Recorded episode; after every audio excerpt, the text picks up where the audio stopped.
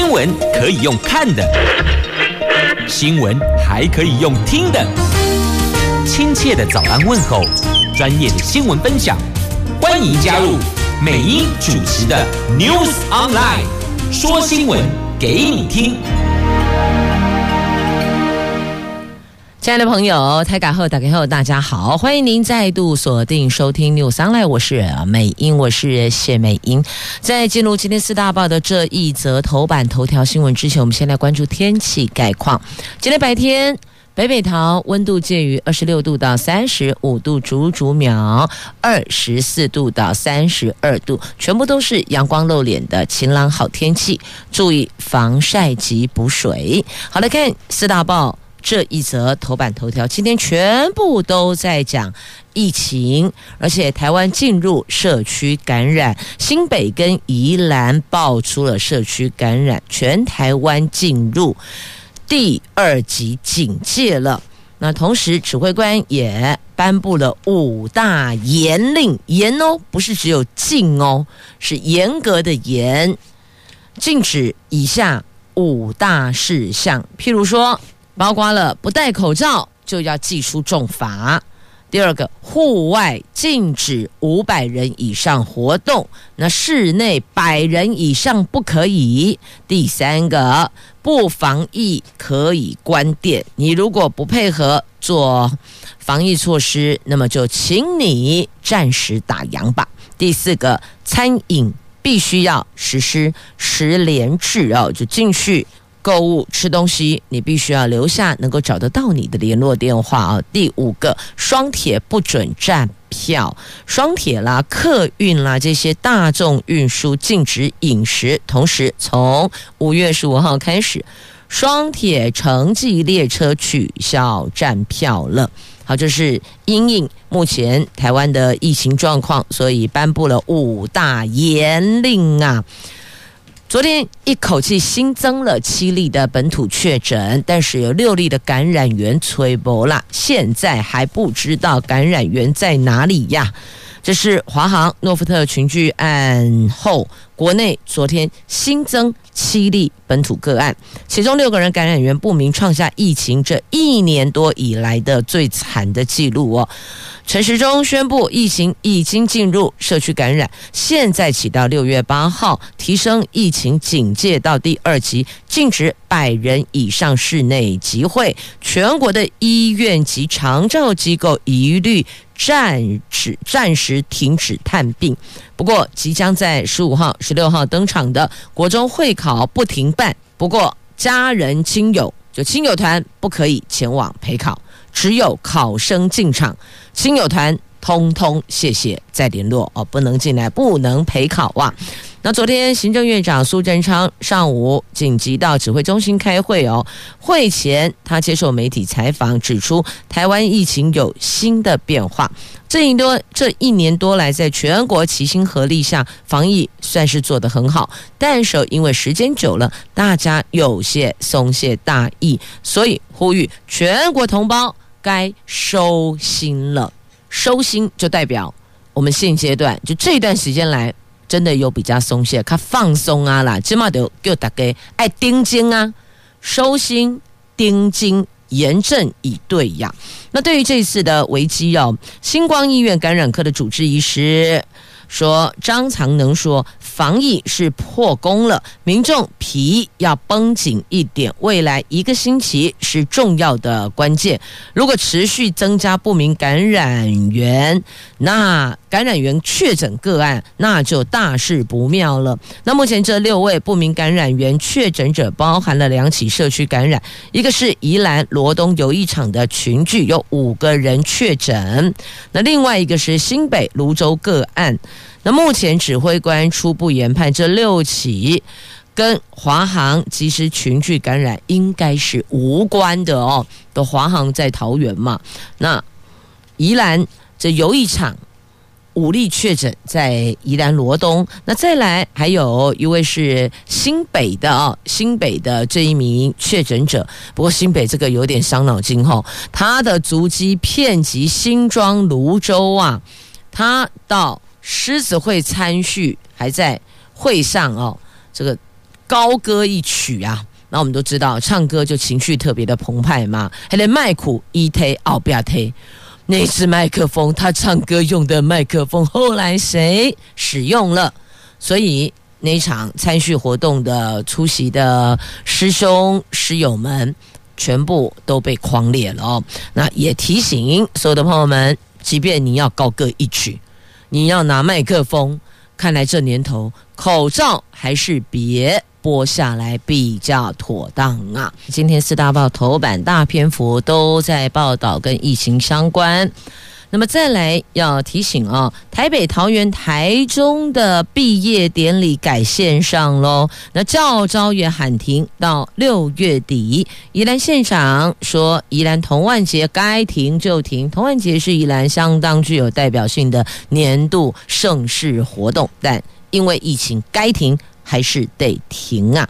宜兰单日传出了五名感染源不明的确诊病例，全台湾陷入社区感染风暴了。除了台北、台中宣布中小学毕业旅行停办，毕业典礼改线上举行。多场的大型活动还有演唱会全部都喊卡，今天起到六月底的后备军人教招也紧急喊停，六都级不在台北市的部会现在起到六月八号。不需要列席行政院会，那总统更宣布不参加十四号在台南登场的全国大专校院运动会的开幕式啊。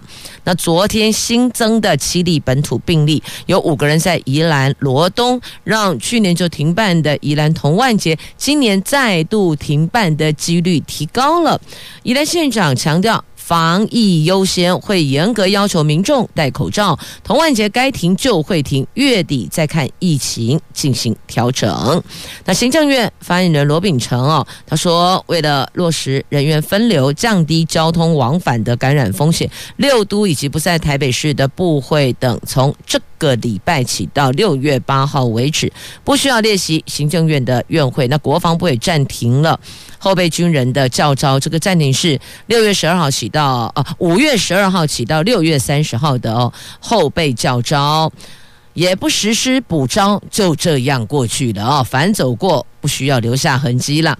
那台北市长柯文哲宣布，台北市停办毕业旅行，那毕业典礼改为线上直播。那台中市稍后跟进，桃园市也将。国中、高中小学毕业典礼全部改为线上举行。那将在五月十四到十八在台南登场的全大运主办的成功大学说，赛事照常举行，十四号的开幕活动跟选手之夜照办，但届时选手不绕场，也禁止观众入场，改由二十一位裁判跟各校举牌手。绕场，选手之夜全程直播。原定出席全大运开幕的总统也宣布取消行程了哦。那总统府已经陆续采取五项防疫措施，员工跟访客进入总统府都会严格落实量测体温。那为了降低感染风险呢，一楼。总统府一楼参观活动现在起暂停开放到六月八号。那原定六月五号总统府大开放的活动也暂停。所以这里要告诉你，有很多大型活动现在都喊暂停，或是缓办，或是停办。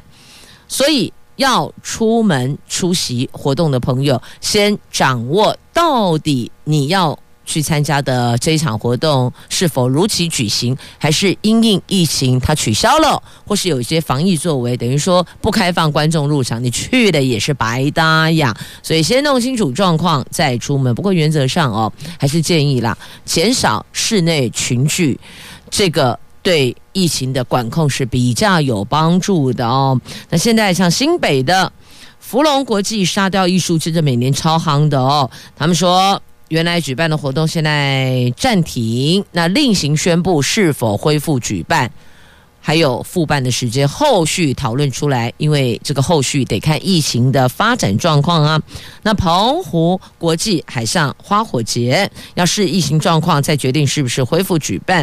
那南投的全国街舞大赛啊，还没决定到底要不要继续办。屏东东港的。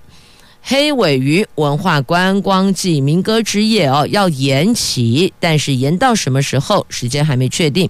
新北的河海音乐季淡水渔人舞台这个活动要另行宣布是否恢复举办，还是就停办了？这个还没。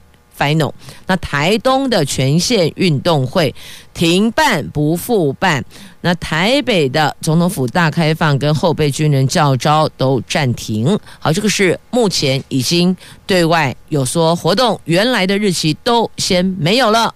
那到底要不要恢复，还是停办，还是延办？这些后续再宣布。这样了解了吗？那再来，在高雄，在这个月底要登场的国际旅展也说了。要延到七月下旬。好，这是目前掌握到的活动的举办的状况哦。那么也因为疫情，所以其实有歌手本来传呼谁啊要办演唱会，像许富凯啊，就因为疫情一延再延。这个“疫”是疫情的“疫”。那王心凌 Cindy 呢，她的演唱会也喊卡了哦，也都先。暂缓、暂停举办了，所以在这里也提醒所有朋友们，如果有些活动它是有售，票你之前已经有买票的，但现在因为疫情而做延办或是停办，或许你要查询一下主办单位。那针对这个部分是否有退票呢？那现在因为。台湾进入社区感染，所以呢，有许多的游戏规则必须要拜托拜托大家要严格的来遵守哦。那现在连餐饮小吃摊都必须要实施十连制，所以有民众说：“我宁可外带，我不要进去。”是一来危险呐，再来也觉得挺麻烦的。那店家也说了，确实麻烦，但愿意配合。疫情当前，防疫优先呢，再麻烦都配合啊。那游客则说：“哈。”啊，啊谁呀？西，我是不要那保持距离啦。因此，有人就说，那是不是就暂缓？你暂时不要去夜市，大伙儿不要这成群结队的揪团去逛夜市哦。如果想要买哪一类的美食小吃，就派一个代表去购买。那所以等于就是说，我们尽量在消费量能上。尽量维持住，但是人潮不要那么多、那么挤、那么密集、那么聚集，大概是这样的意思哦。那现在因为室内的百人活动禁止举办，所以金曲奖是不是可能会受到影响呢？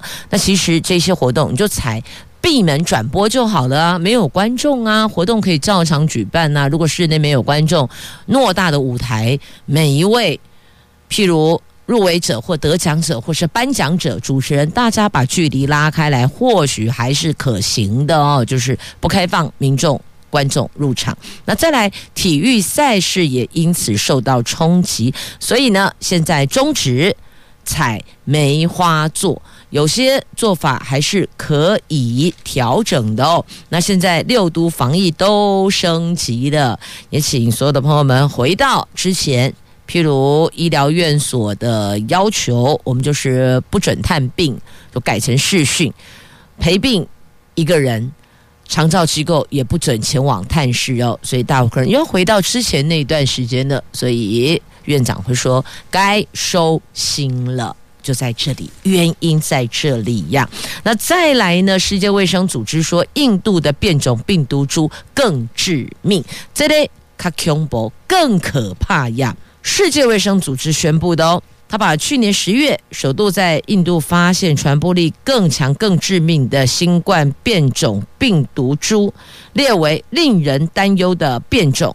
那这一个病毒株被认为是印度疫情大爆发的原因之一。不断增加的庞大病例早就已经拖垮当地的医疗体系，临时搭建的野战医院也一下子就满床了。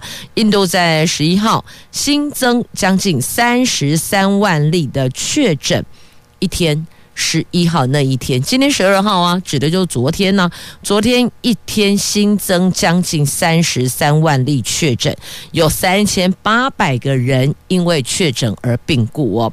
那世界卫生组织流行病学家范科霍夫说，初步研究显示，免疫系统对印度变种病毒的综合反应有所降低。那这个抗体似乎对印度变异病毒影响比较小，因此将这个病毒株归类为全球关注的问题，但是呢，医师也强调，目前没有证据显示现有的病毒检测跟药物或是疫苗对印度变种病毒株的效果比较差，要把它解读为印度变异病毒。可能影响疫苗效力，还为时过早。世界卫生组织也发了声明说，根据现有的资讯，新冠疫苗在预防感染这种变异病毒者发展成重症和死亡方面，仍然是有效的哦。只是到底效度是十趴、二十趴、三十趴？五十八、六十八、七十八、九十八，这个差很多。这个部分导师没有把数字拉出来。总而言之，言而总之，要讲的就是哦，现在疫情严峻，也提醒所有的朋友们不要松懈，要严阵以待，该收心了。那么这一次，就是从印度飞过来的班机上面，好多个确诊。所以这块我告诉 Q 伯伯，今天印度这么的严峻，我们是不是？早就应该，我们这么说好，现在讲是超前部署，我们是不是应该就超前部署，就是不要飞那边的班机，类似像这样的一个做法去因应。阿伯利卡这盖几架波音机，好几例确诊呢，就境外移入的，你说我们是不是徒增忐忑呀？来，我们的。WHO 门票又落空了。世界卫生大会竟然说是一百九十四个国家的决定啊，这根本就是一种推卸责任呐、那现在吴钊燮呼吁世界卫生组织让台湾参加吧。那对岸重申国际组织一中原则，那我国则是在推特气愤痛批，但痛批之后呢？然后呢？然后没有然后啊！台湾参与世界卫生大会再遭到拒于门外。第七十四届的世界卫生大会将在五月二十四号到六月一号举行，但受到五月十号网络报名截止期限，台湾仍然没有接到出席 WHO，也就是世界卫生大会的邀请函，确定无法参与。那对于台湾参与世界卫生大会的问题哦，那世界卫生组织前天回复重申，台湾在世界卫生大会的观察员身份应该由世界卫生所世卫，就世界卫生组织的所有的成员国考虑与决定，所以再度把这份即将登场的。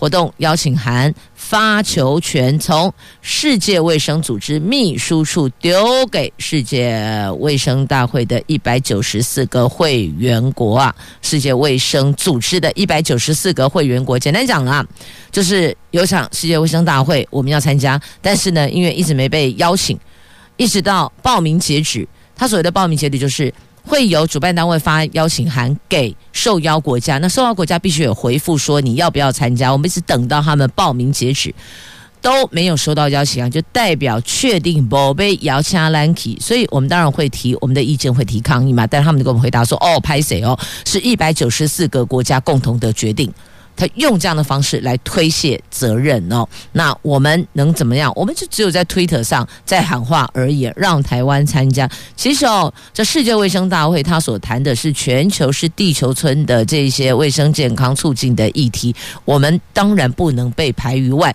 应该这么说吧。在这个地球上的任何一个国家，或是任何一座城市，是不可能能够置身事外的。既然都是一份子，为什么不共同为全球所有人民的健康来努力呢？一起参与呢？毕竟台湾在这个区块也是走在前面的。你看，我们的医疗卫生保健、医药，还有医生的医术。我们整体的医疗表现在全球算是前段班，不是敬陪末座的耶。结果还是不让我们去啊，就全部都是政治因素，对岸干预，我们已经连五年没有获得邀请了。那蓝营呼吁蔡政府要拿出办法呀。好，继续，我们再来看一下这个有没有办法可以拿出来呢？有购买金融商品的朋友，这两天大概笑不出来了哦，因为台湾股市巨量长黑呀，台币重贬一点三六角。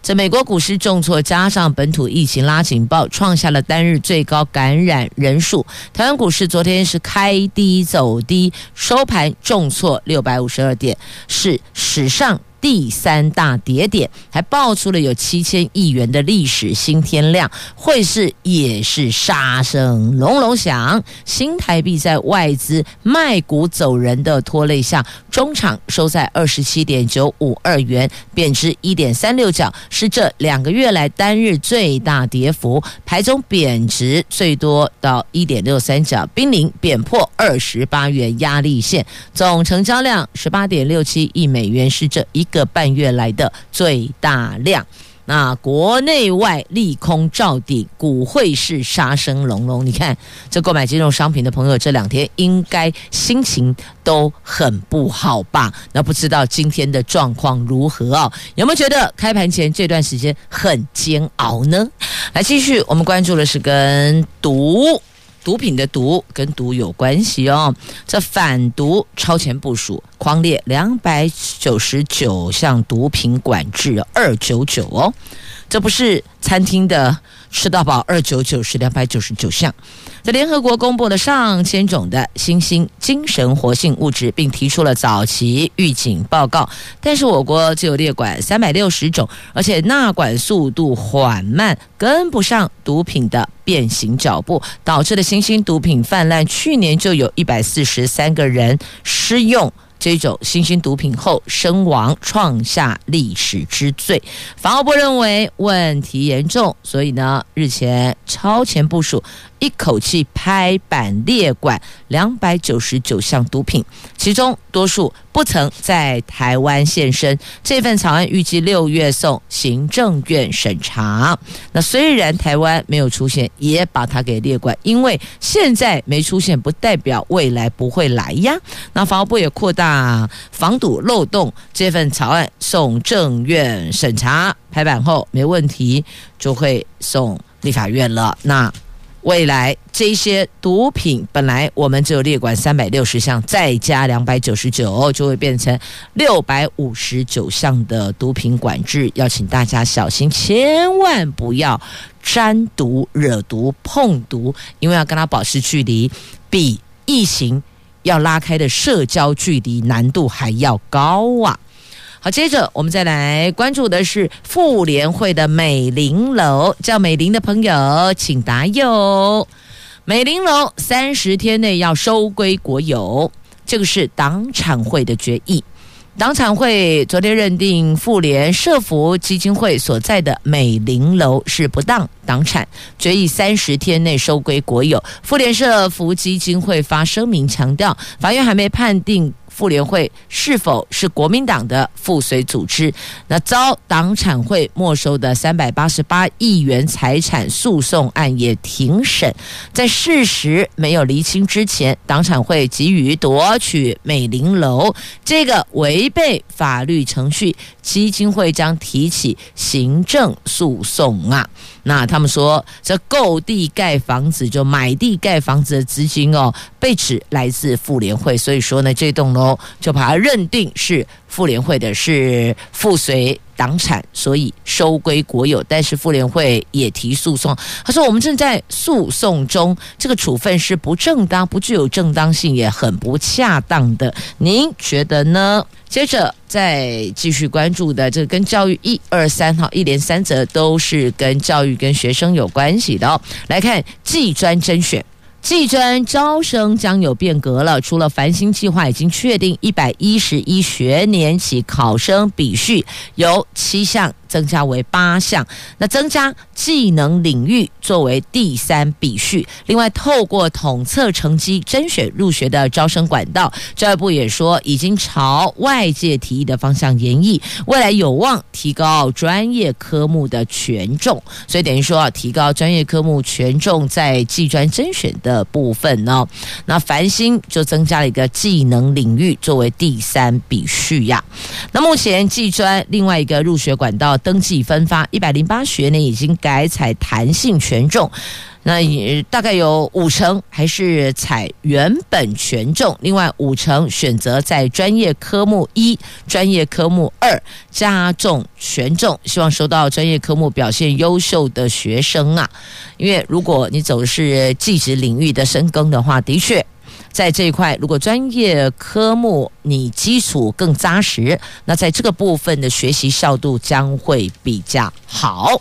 好，再来看大学生，大学生延毕，一般都会想，我赶快拿到毕业证书啊！毕业证书不落袋，还真的是困不起哦。可是你知道吗？去年有五万名的大学生申请延毕。他不管是自己主动申请延毕，还是被迫得延毕，那被迫得延毕就是毕业学分没修满，学校当然不会给你毕业证书了。那还有，因为是修读双主修，或是修读教育学程，或是修读辅系跟跨校的学位等等哦，所以不得不延毕。但你知道，去年这五万名大学生延毕。逼近全国总学生人数的百分之五，而且呢，去年还第一次女生延毕人数破两万哦。以前没有，以前人数比较少。那现在大多是因为双主修，或是呢想要继续的报考研究所，因为发现出来好像还得讨论嘛，差不多啊写安内啦，那不如就再回校园，或是留在校园内继续的读书哦。以前文龙公踏菜踏菜撸塔撸菜，现在不会啦，他们是读书读书，越读越舒服。好，大概是这样的一个概念哦。好，延毕。以前有人延毕是因为兵役啊，现在不是哦，现在是可能在就业职场上来讲，还有一些要再考虑的空间吧。好，接着再来看高级中等教育法，高中生听，请听这里的。不过这个时间，如果高中生听得到美英的节目，代表你迟到了，或者你请假了，对吧？好，来看高中生。高级中等教育法的修正案，这个已经完成三读喽。高中学生不服学校的惩处，可以提申诉。这立法院昨天三读通过的高级中等教育法的部分条文的修正案，未来学生权益救济得向。得向学校提出申诉，不服学校申诉决定者，可以向各该主管机关提出再申诉，也就是踏出校门前往教育局的概念。这样讲有了解了吗？那校方应该要设一个申诉评委会哦。但也有人说说，校方设的，当然罗马是站在校方的立场，也不会站在我们学生的立场啊。但别忘了。如果有这样的一个评委会，里边还有其他的代表，在学生部分也有学生代表，而现在要求学生代表不得少于百分之八，哦，不能低于八趴的意思哦。这对未来在进入职场或是进入大学前的高中端的孩子，他有多一些些学习哦。你看，这会议就是这样进行的。那你了解如何提出意见，不同的意见，那么。双方如何产生良性的一个辩论？我们讲良性辩论嘛，哦，这评委啊，你必须要让代表认同你呀，所以这也是另外一种职场的学习呀。好，重点就是高中学生不服学校惩处是可以提申诉的哦。第一关是先在学校，那如果觉得还是不服，就向各该主管机关提出申诉。好，这是跟教育也有关系的，所以美英刚刚特别说了，连三怕都是跟教育有关的，跟学生有关的，跟学校有关的。来，端午节的国道要实施单一费率哦，凌清呃凌晨的零点到清晨五点不收费。端午节连假六月十二号到十四号有三天连假，礼拜六、礼拜天、礼拜一。预期国道五号及西部国道北部的路段将长时间塞车。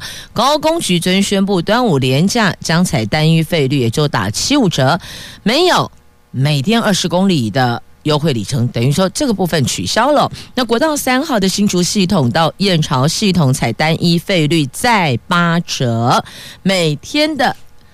凌晨零点到清晨五点，国道五号全线暂停收费。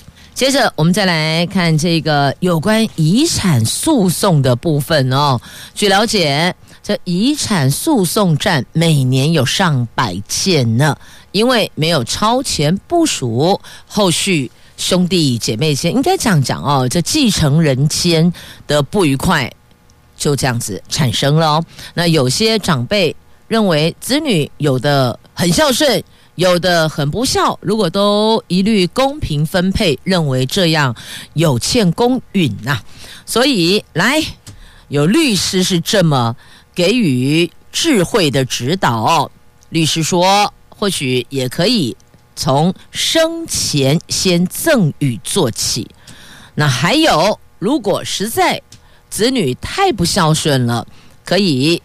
收集不法证据，提供法院判定，取消他的特留份哦。这民法有一个遗产的部分的特留份，有这个立法的意思，就是让每一位的继承人都有最低的继承比例，避免。被继承人因为偏爱或是其他的原因，只把遗产留给特定的继承人。那这个法律规定是为了确保继承的公正性，但是哦，也有极极极少数啦，非常非常少数子女不孝，甚至还家暴虐待父母。请问？这样的子女还要留遗产给他吗？对啊，这个一点道理都没有啊！你家暴父母、虐待父母，为什么还要给你呢？对，这个大家一听都觉得没道理。那还有一种情况是亲属之间不和睦。那现在告诉你有五大忌，这五大忌一旦犯了其中一条，还是有可能拿不到民法的特留份哦。被继承人不想留遗产给某人时，可以运用降低遗产金额，或是举出子女不孝等证据，让法院判定子女继承权失效，进而得不到遗产哦。那这个部分呢，有一些细节内容，如果想要了解的朋友，就请询问律师吧。再继续来提醒您，未来一个礼拜疫情还是严峻，而且接下来这一周的发展是未来的一个关键点哦。疫情多点爆发，专家认为打疫苗黄金时期已经过去了，应该要加强筛检，甚至圈大一点。把破口守起来呀！如果未来一个礼拜持续冒出本土确诊个案，这个疫情恐怕就非常不妙，不是不太妙，是非常不妙了。未来一周是关键，所以把筛检的对象，把这个范围圈大一点，把破口守起来呀！好，圈大一点。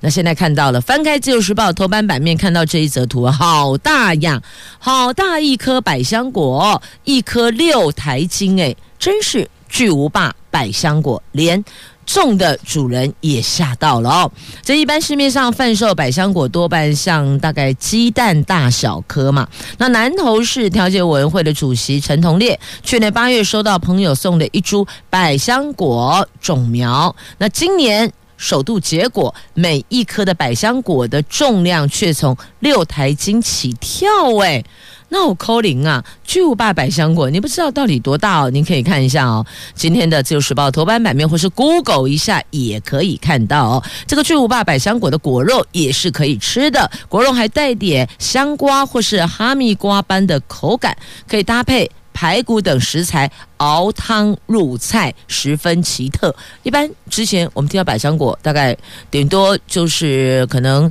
是做沙拉之类的哦。那水果，但你有听闻过把它拿来直接熬煮排骨入汤吗？好像还没有听到，对吧？好，只能够说呢，为自己喝彩吧，能够种出。